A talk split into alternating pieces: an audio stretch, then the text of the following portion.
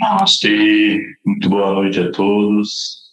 Sejam bem-vindos a esse estudo de número 119, Srimad Bhagavad Gita, Ciência Sintética do Absoluto.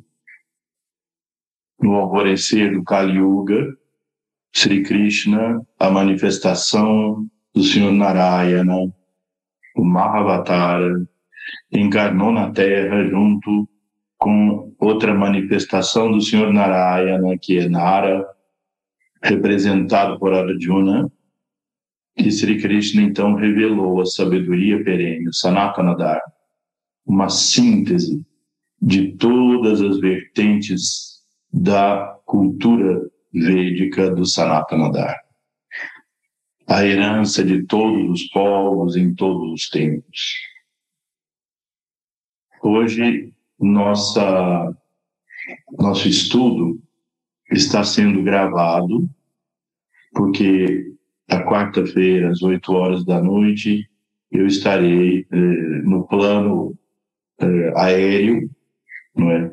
em viagem para a Índia, então não poderia transmitir essa aula.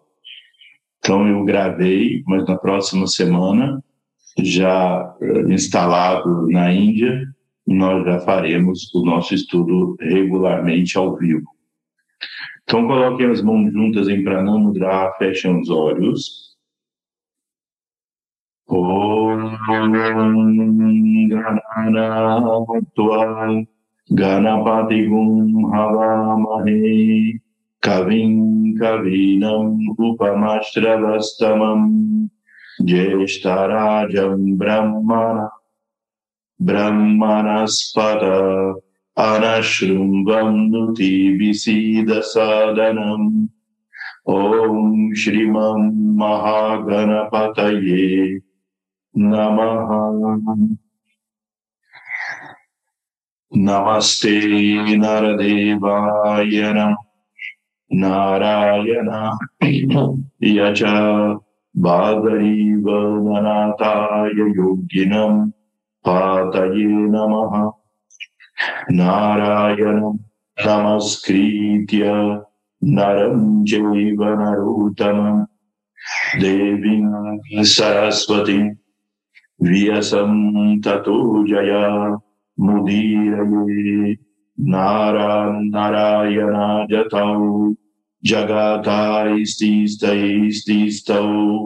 शुद्धसङ्कल्पनतौ च Chavande Krishna Arjuna Usara. Om.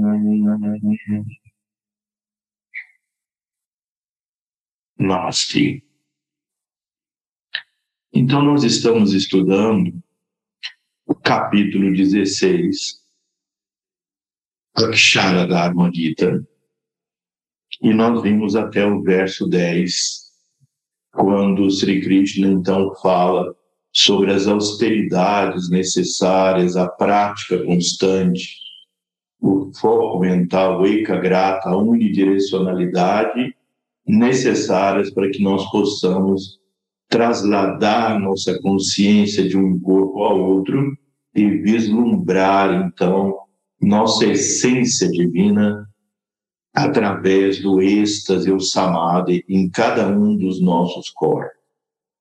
Então, ainda que Sri Krishna não descreva em detalhes sobre os chakras, pelo que nós estudamos nos, nos nossos últimos, eh, nossas últimas aulas, vocês deduzem que os chakras eles não estão no corpo físico, eles são órgãos do corpo sutil. Eles fazem a ponte de um corpo ao outro e eles captam o prana, digerem o prana e transformam o prana nas várias funções. E com isso, eles têm três níveis de funções que acontecem simultaneamente.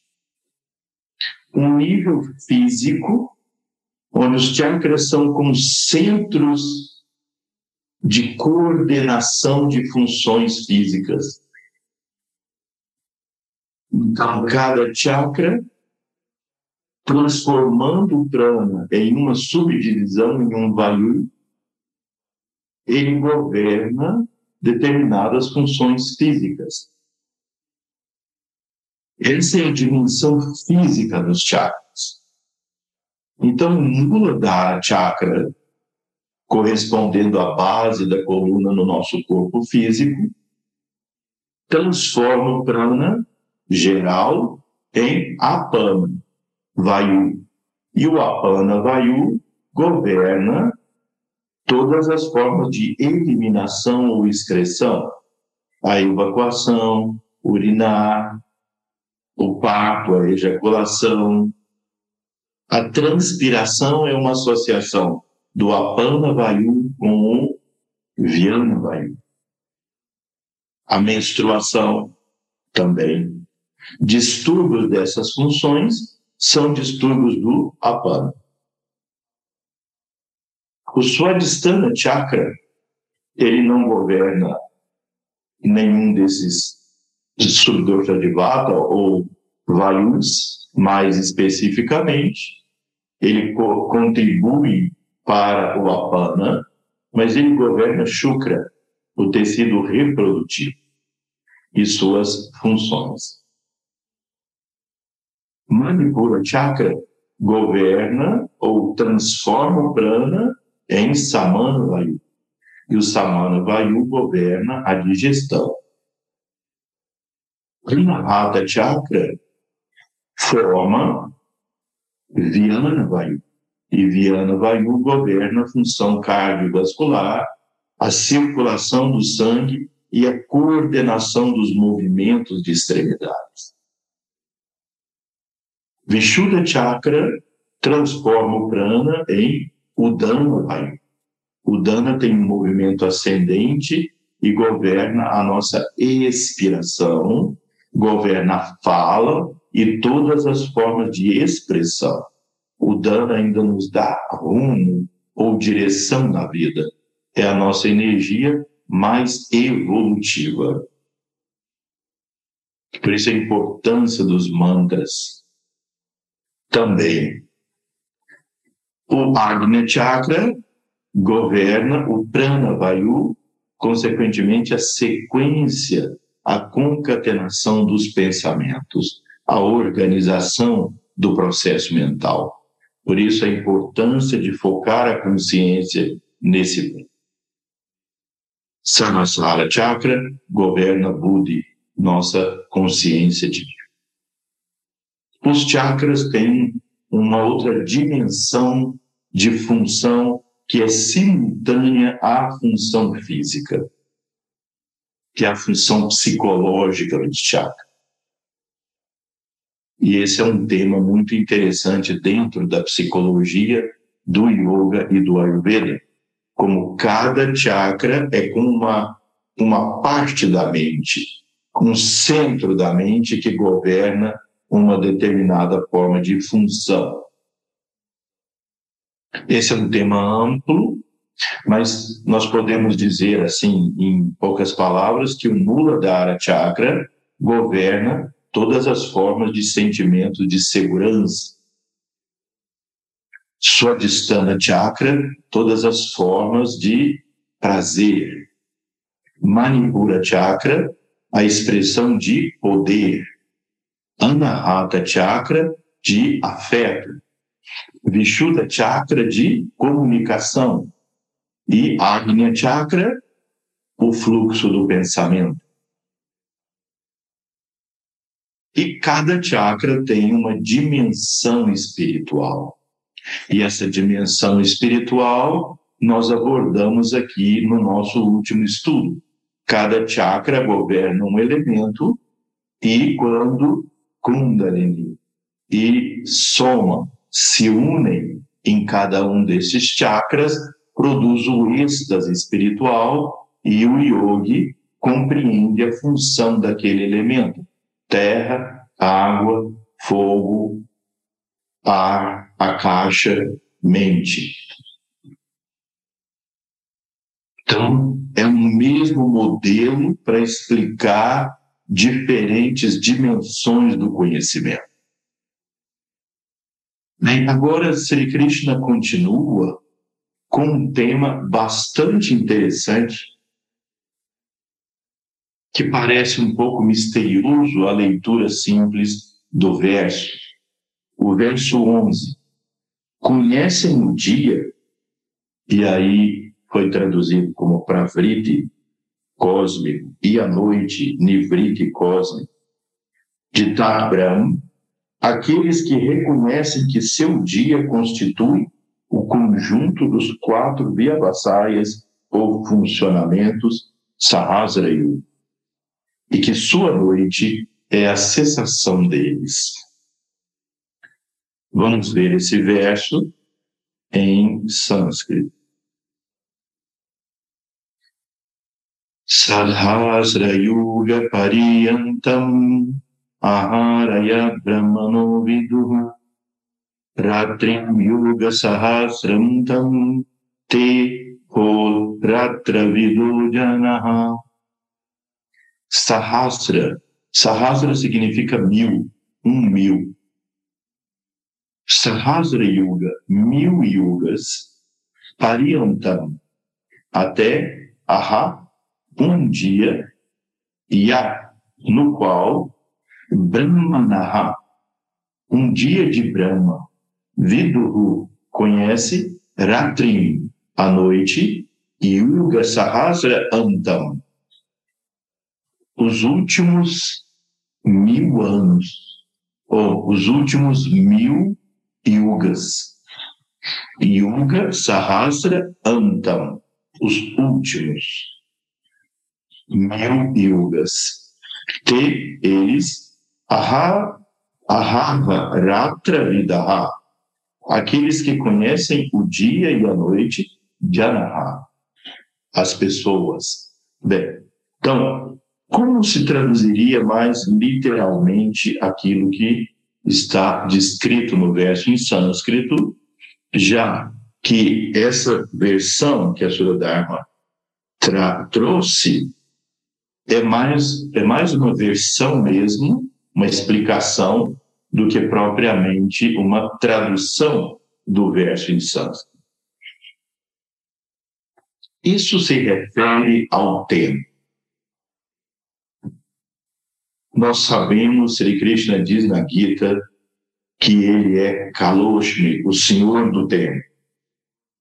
O que é um tempo? Não é o tempo do relógio, que esse pode ser um tempo convencionado. Não é o tempo da sensação do tempo, que é subjetivo. Uma aula como essa, um estudo como esse, pode parecer enfadonho para alguns e o tempo passa muito lento. E pode ser interessante para outros e o tempo passa rápido. Mas aqui se refere ao tempo como movimento das coisas. Esse é o tempo real. É o tempo real, é o tempo do movimento.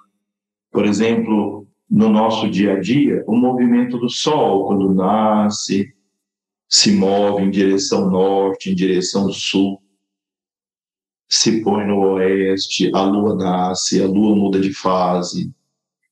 As estações do ano, por exemplo, aqui onde nós estamos, agora tem pouco verde, fica tudo meio, meio seco, não é? Depois então vem as folhas, as flores, depois fica tudo verde, cheio de água.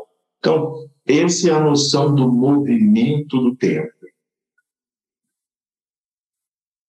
É muito difícil chegar-se a um acordo quanto ao significado da contagem de tempo feita nos Vedas. Tradicionalmente,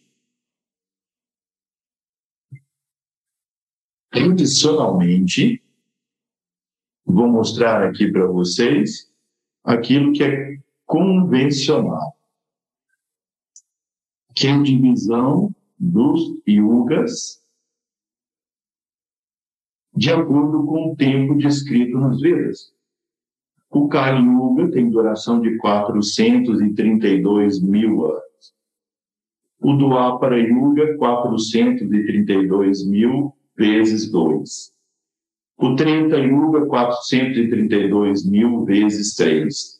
O Satya Yuga, 1 milhão 728 mil anos, que significa 4 vezes 432 mil. Mahayuga são 100 conjuntos de quatro eras, de um Chatur Yuga.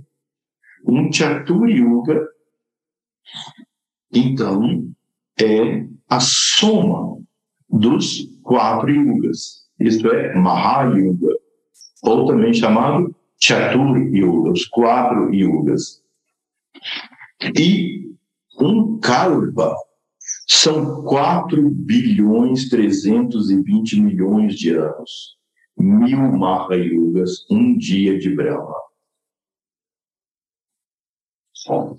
Então, quando aqui Sri Krishna diz, conhecem o dia e a noite de Tato Brahma, é aquilo que representa.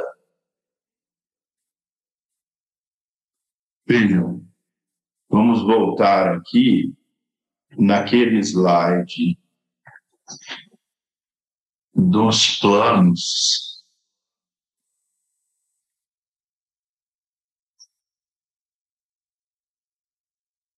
Nós já vimos muita coisa. Nós vamos voltar aqui no, dos planos. E vocês veem que nós dividimos o tempo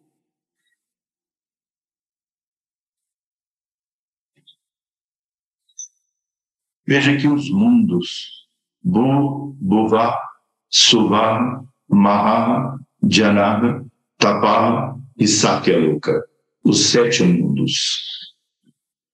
Bu é o mundo físico, Buvava é o mundo astral, Suvaha é o mundo mental inferior. Esse é chamado tríplice samsara. Cada vez que acontece uma expansão do universo, essa expansão não é só no nível físico, não é só no nível daquele ovo cósmico que explodiu, gerou as galáxias, os mundos. Cada yuga cada era não é só a contagem do tempo, é o predomínio de um dharma apropriado para aquela época, instituído pelo senhor Narayana, por ele mesmo ou através dos hierarcas que o representam. Mas na contagem do tempo, porque nós podemos dizer que Deus geometriza esse fluxo respiratório da divindade. Nós falamos como se o universo fosse Purushottama, o morador dentro do corpo. O universo em todos os sete planos, ele é o corpo de Brahma, o corpo do Purusha. Então, os sete planos são os corpos do Purusha, assim como nós temos nossos corpos internos. E o Purusha é a chama divina. Então, esse universo inteiro é uma pessoa cósmica. Considerando a Terra, existem os quatro yugas é muito provável que o tempo não seja esse, descrito de 432 mil anos. Mais provável que a contagem do tempo seja ou, ou foi diferente. E até hoje nós não conseguimos ainda uma interpretação correta que possa unir esse conceito dos 432 mil anos e seus múltiplos com a visão do tempo que nós temos hoje. Veja, não há, pelo menos com os conhecimentos da arqueologia, da astronomia, porque no, no Mahabharata, nos textos, eles descrevem o céu como estava naquele momento. E essa é a forma mais precisa de definir quando aconteceu. Então, os mais profundos e bem feitos estudos arqueológicos colocam que Mergar, que é a civilização mais antiga que se encontrou na Índia, que ela tenha em torno de seis mil e poucos anos antes de Cristo.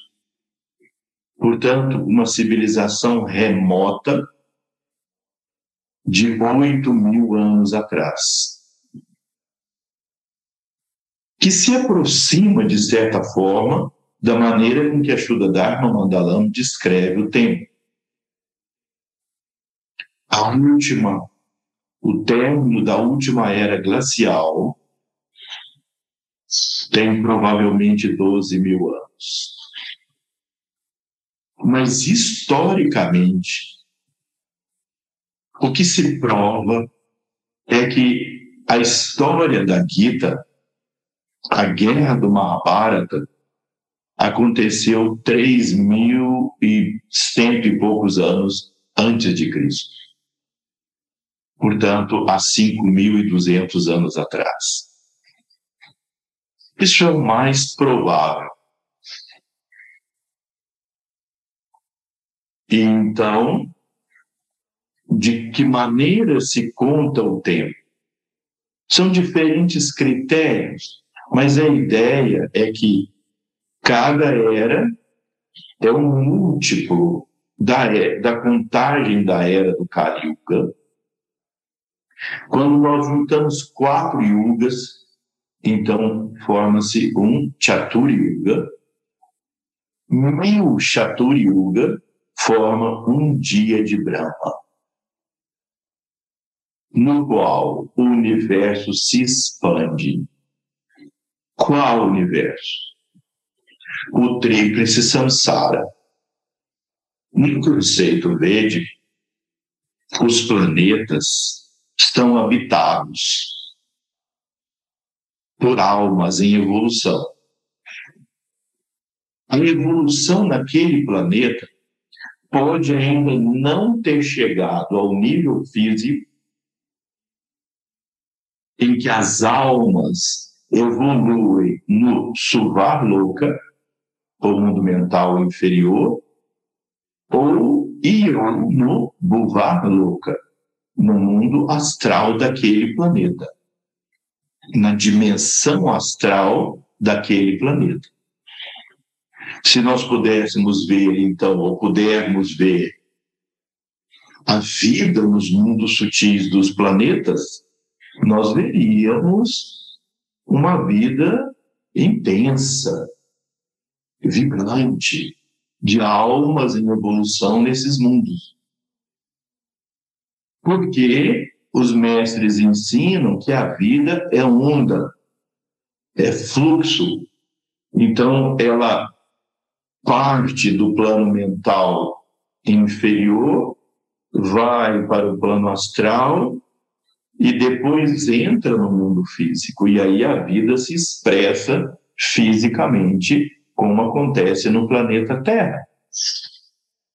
Depois, então, de milhões de anos, a vida transita para o mundo astral, não havendo mais vida física e as almas conseguem seu processo evolutivo no mundo astral e em outros planetas no mundo mental. Agora, quando são passados os mil Chatur Yuga, todos os mundos do plano universo físico, Bhuvaha, o universo astral, Suvana, o universo mental inferior, eles são recolhidos em Mahaloka, que é o mundo mental superior. E as almas permanecem na forma de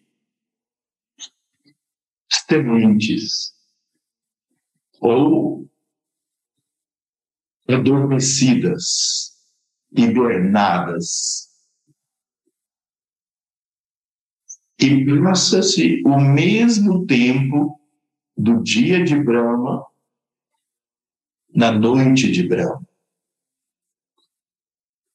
O dia de Brahma mais a noite de Brahma forma um ano, ou seja, desculpe, um dia de Brahma. 360 desses dias e noites, então vocês podem calcular um tempo incrível. Forma um ano de Brahma. E 100 anos de Brahma forma um tempo de Brahma, uma vida de Brahma. Depois o universo, em planos ainda mais altos, se recolhe completamente. Depois é dito que quando começa o universo, o novo ciclo, Brahma, o Senhor do universo, Criador, sai desse estado de hibernação e volta a manifestar os mundos, os seres, os corpos, as vidas, as entidades. E onde as almas pararam no seu processo evolutivo, elas retornam naquele nível evolutivo que elas conquistaram no dia e noite de, no dia de Brahma anterior. Ou seja, nada da nossa evolução se perde a alma retorna e entra nesse fluxo da evolução, naquele ponto de evolução que ela parou no pralaya anterior. Por isso, esses três mundos, Bhuva, Swaha, o tríplice Sansara, eles são recolhidos e se expandem. Por isso é que Sri Krishna coloca o dia e a noite de Brahma. Aqueles que reconhecem que seu dia constitui a conjugação ou conjunção dos quatro Vyavasayas ou funcionamentos. Os quatro Vyavasayas ou funcionamentos foi a interpretação que a Shuddha Dharma Mandalam colocou aqui, os instrutores que fizeram a tradução do sânscrito, porque no sânscrito não há essa expressão, considerando os quatro yugas, porque cada yuga é a expressão de um vyavasaya, ou seja, de um aspecto da manifestação, de um aspecto do Dharma. no Kreta Yuga, o primeiro Yuga, o, o Vyavasaya é conhecimento, Jnana. No Treta Yuga, o Vyavasaya é karma, ação. No Dwapara, o Dharma é, ou Vyavasaya, é Bhakti, ou devoção. E esse Kali Yuga é yoga ou síntese. Então, os quatro Vyavasayas, conhecimento, devoção e ação, e yoga. Esses são os quatro Vyavasayas. A tradução que se faz literalmente aqui, do verso em sânscrito, se refere aos yugas, mas é similar ao que os tradutores da Dharma colocaram como Vyavasayas. Quatro desses Vyavasayas, mil vezes, constitui o dia de Brahma. E mil vezes constitui a noite de Brahma. E sua noite é a cessação deles. Então o universo se expande como conhecimento, devoção ou desejo e ação e se recolhe, como se fosse a respiração do Senhor do universo. Expande e recolhe, expande e recolhe. Então, veja, isso é um interessante objeto de meditação. O universo como um todo vivo, com a respiração do Supremo Senhor, se expressando e recolhendo. E nós, como almas, dentro desse processo, nos movemos nesse fluxo. Depois, no começo de seu dia, para frente, exteriorização ou manifestação, todos os seres são manifestados emanando do imanifestado. E ao chegar sua noite, livre, emergem novamente naquele manifestado. Então, aqui o manifestado é o Paramatma, que se encontra no Maharloka, consciência cósmica. Ela recolhe a matéria e expande. Enquanto ela recolhe, enquanto o Paramatma recolhe, guarda as sementes da criação. E depois, quando se expande, expande a criação cósmica. E o verso em sânscrito Avyaktan Vyaktaya Sarva Prabhavantya Ratriagame Praliyante Tatraiva Vyakta Sangyanake Vyakta Vyakta é manifestação. Avyakta é imanifestado. Avyaktatat Vyaktaya do imanifestado vem manifestado provém aquilo que se manifesta. Sarva, todo. Prabhavanti, emana. Ahav, agame. Com o advento do dia de Brahma. Ratri, agame. Na noite de Brahma, Praliante se dissolve, Tatra, neste Eva, certamente avyakta sangyaki, naquilo que é chamado o imanifestado. Então, o Paramatma, habitando Maharloka, ele emana os, o tríplice samsara, acontece a manifestação. Vocês viram que naquele slide sobre uh, os yugas, mil dias, corresponde a mais ou menos a idade atual da Terra, de acordo com a astronomia. 4,3 bilhões de anos. É mais ou menos considerado o tempo do universo atual.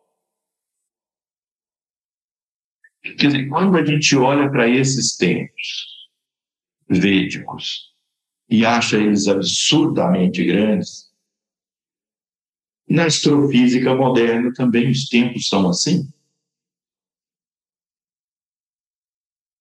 Então, é muito impressionante entender como aqueles sábios antigos, apenas sentados num processo de meditação, conseguiram perceber todo esse movimento cósmico que a ciência moderna realiza através de uma infinidade de equipamentos ao longo da história, cientistas, investimentos, confirmando que se você mergulha no seu interior, você percebe que nós somos o microcosmo semelhante ao macrocosmo. Tudo que está fora está dentro. Se eu pego os meus equipamentos de percepção de conhecimento e os volto para dentro de mim mesmo, eu percebo o cosmo, eu percebo o todo. Depois vem Obarta, essa multidão de criaturas, depois de repetidas manifestações, emerge durante sua noite impelida por ele, emerge para novo dia.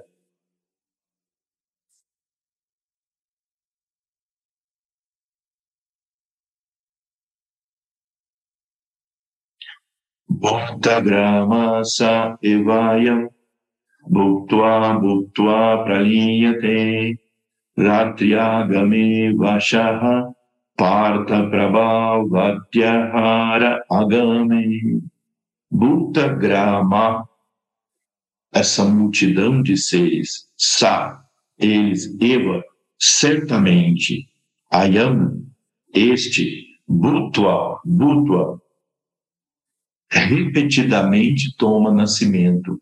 Por isso que Sri Krishna repetiu a mesma palavra, bhutva, bhutva, ou seja, renasce, renasce. Pranaliyate, dissolve, ratri, agame, ratri é noite. Por exemplo, Mahashivaratri, a grande noite de Shiva. Navaratri Puja, as nove noites dedicadas à Mãe Divina. Então, Ratri Agame, com o advento da noite, Avarshaha, inexoravelmente oparta, Prabhavati, eles se manifestam, Ahara Agame, com o advento do novo dia.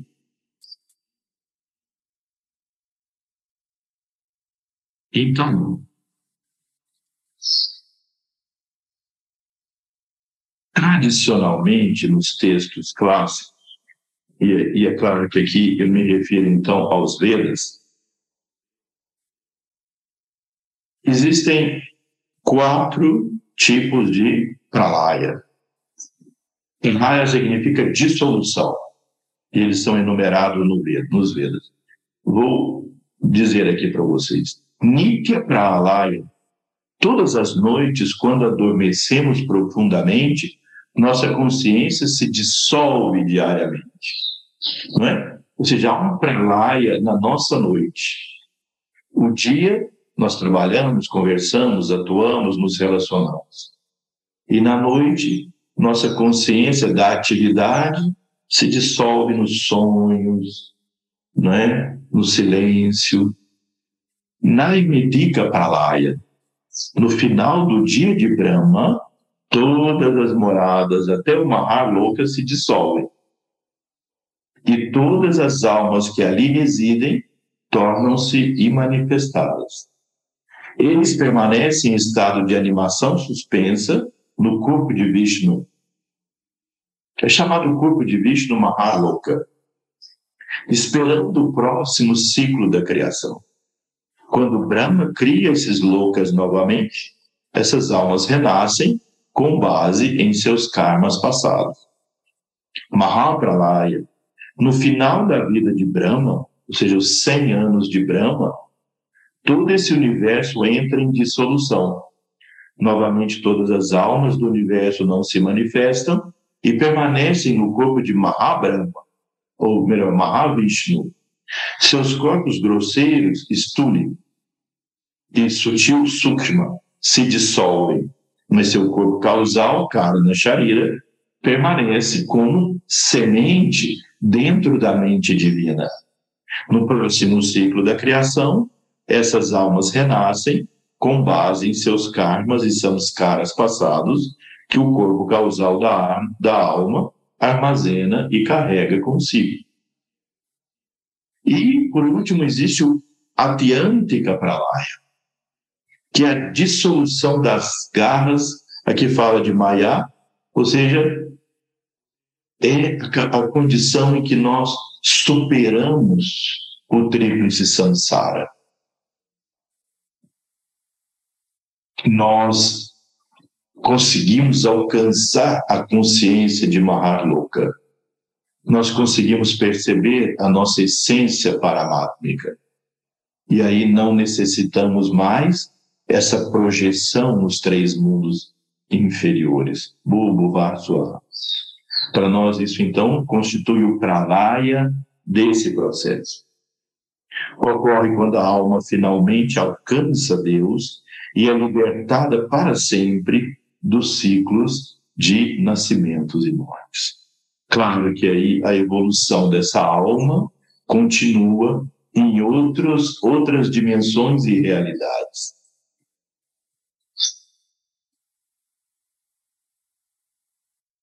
Aí continua. Distinta de tal multidão de criaturas é a suprema natureza do imanifestado.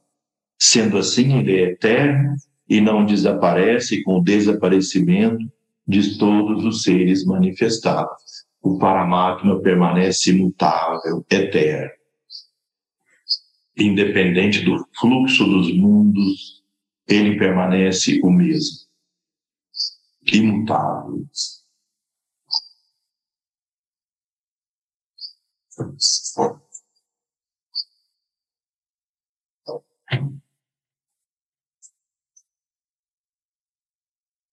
Anastasmatu bhavonyo viktyo viktyata sanatana yasam sarvenshu bhutenshu nashyatsu navinashyati para o que transcende tasma então aquele tu, mas, bhava, a criação, anya, outro, avyakta, manifestado, Avyaktata, para o não manifestado. Sanatana, eterno, ya, quem, sa, ele, sarveshu, todos, buteshu, todos os seres, nashatsu, cessam de existir, na, nunca, Vinashyati é inimigo.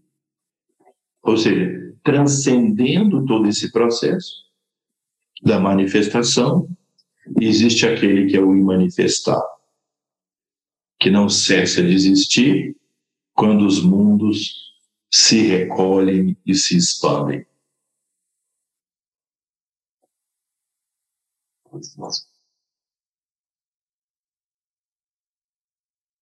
Depois o próximo, o manifestar de Akshara, que é o título desse capítulo.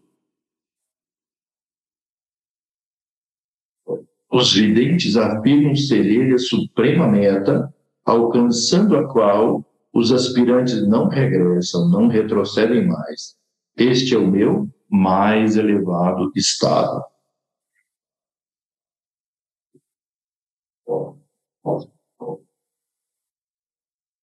Depois, Bhavarga. Este é o supremo Purusha, alcançado por meio de total devoção iônica. Nele todas as criaturas existem e por ele tudo é compenetrado. Purusha Saparaparta Bhaktya Labhyastva Nayanaya Yashyataha Istani Bhutani Yena Sarvam Idam Tatam Purusha, o Supremo Purusha, Sa, ele, Para, o maior de todos, Parda, ó Arjuna, filho de Prita, Bhaktya, através da devoção, Labhya, é obtido, tu, verdadeiramente, Anyaya, sem outro, Yasya, aquele que anta stani, situado internamente, Bhutani, de, em todos os seres, Iena, ah, para quem Sarvam, todos, Idam, este, Tatam, é compenetrado. Então, o Supremo Purusha é o maior de todos, o mais elevado estado. Ele tudo compenetra e todas as criaturas estão situadas nele e ele está no coração de todos os seres e é alcançado por meio da devoção. Veja, este verso resume extraordinariamente esse conceito. E é o nosso bhavana diário. Os mundos se expandem, se recolhem numa dinâmica absurdamente maravilhosa pelo poder que emana do Purusha, mas o Purusha permanece imutável. E esse poder move as coisas, a Shakti. Agora, esse universo é tão poderoso e imenso, imagina então a Shakti que move tudo isso. Mas o Purusha está no coração de todos os seres, imutável e eterno, e é alcançado por meio da devoção. Nós já vimos isso, conhecimento puro, devoção pura são a mesma. Quando nós vamos adquirindo conhecimento, como esses estudos, eu vejo vocês muitas vezes colocam aqui nos seus comentários, né, a, a emoção que vem, o sentimento que vem pelo conhecimento. Então, nós vamos adquirindo conhecimentos corretos, vamos usando esses conhecimentos na busca desse ser interior que no silêncio profundo da nossa mente ele brilha com toda a sua grandeza e seu poder. Silencia a mente, acalma a mente, clareia a mente e ele se expressa com intenso amor divino, com intenso sentimento de unidade. Essa é a lição suprema da vida. E a devoção é a forma mais simples, pura, de aproximação ao Supremo. Eu e ele somos um, eu sou Ele, só a. Mergulhar nossa consciência nessa verdade suprema é o grande Dharma, é a religião eterna, é o Sanatana. E que Ele está no coração de todos os seres, impulsionando essa roda evolutiva.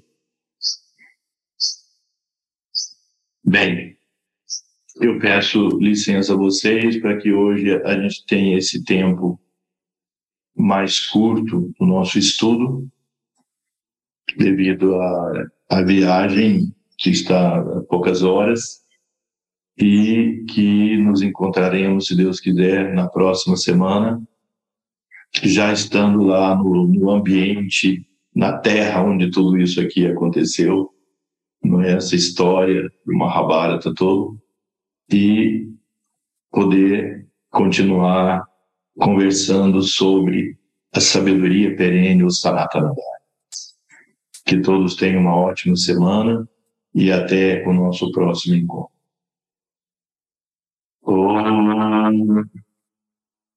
Purnamada Purnamidam Purnat Purnamudachyate Purnasya पूर्णमदाय पूर्णमिवावशिष्यते।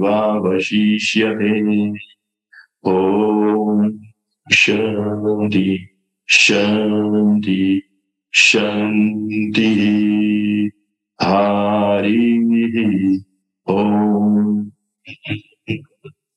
तत्सत्। नमस्ते।